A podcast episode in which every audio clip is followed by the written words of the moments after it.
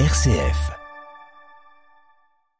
L'ouvrage Le cerveau gastronome, paru aux éditions L'Armatan, vient d'être classé premier dans la série Santé et Nutrition au concours international Gourmand Awards, dont le jury s'est réuni à Riyad, en Arabie Saoudite, à la fin du mois de novembre dernier.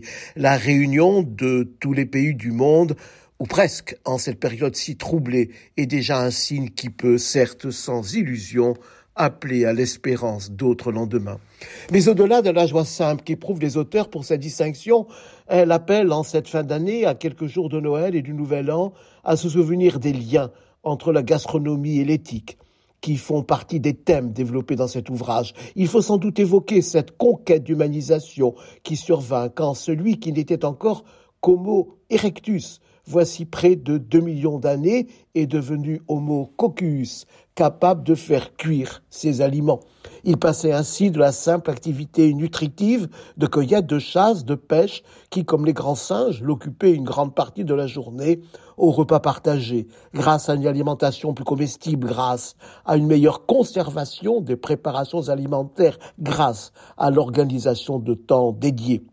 Les repas ont ainsi concentré une dimension nouvelle de la sociabilité humaine, se réunir certes pour se nourrir, mais aussi pour goûter aux aliments, pour affiner le plaisir de manger, pour en parler ensemble, pour cultiver ces liens qui se nouaient entre les repas, les émotions, la mémoire, le langage. Et c'est tout naturellement que les êtres humains ajoutèrent aux repas familiaux ordinaires les repas festifs, ceux des grands événements familiaux, anniversaires, mariages et ceux des fêtes collectives, Noël et le Nouvel An, sont de celles-là. On sait aussi l'importance dans toutes les religions de ces repas partagés et le nombreux symboles auxquels ils renvoient. Les repas sont ainsi des facteurs de reliance et de fraternité. La gastronomie est aussi un chemin d'accès à la vulnérabilité, à celles et à ceux qui, pour des raisons médicales ou sociales, précarité, vieillesse, ou les deux à la fois, pourraient être exclus de ces moments de partage. La gastronomie invite à la sollicitude, à l'attention à autrui, à ouvrir de mille manières les cœurs et les portes, à inventer des lieux ou des moments où des personnes lointaines, étrangères, se rapprochent, se découvrent proches dans la joie de cette variante de la fraternité qui est la commensalité. Dans les hôpitaux et les structures d'accueil médico-social, cette période de fin d'année propose en de nombreux lieux des repas améliorés qui veulent en quelque sorte dépasser leurs fonctions nutritives pour mobiliser le goût et les émotions qui accompagnent ces saveurs d'autant plus précieuses qu'elles finissent par être considérées comme incongru.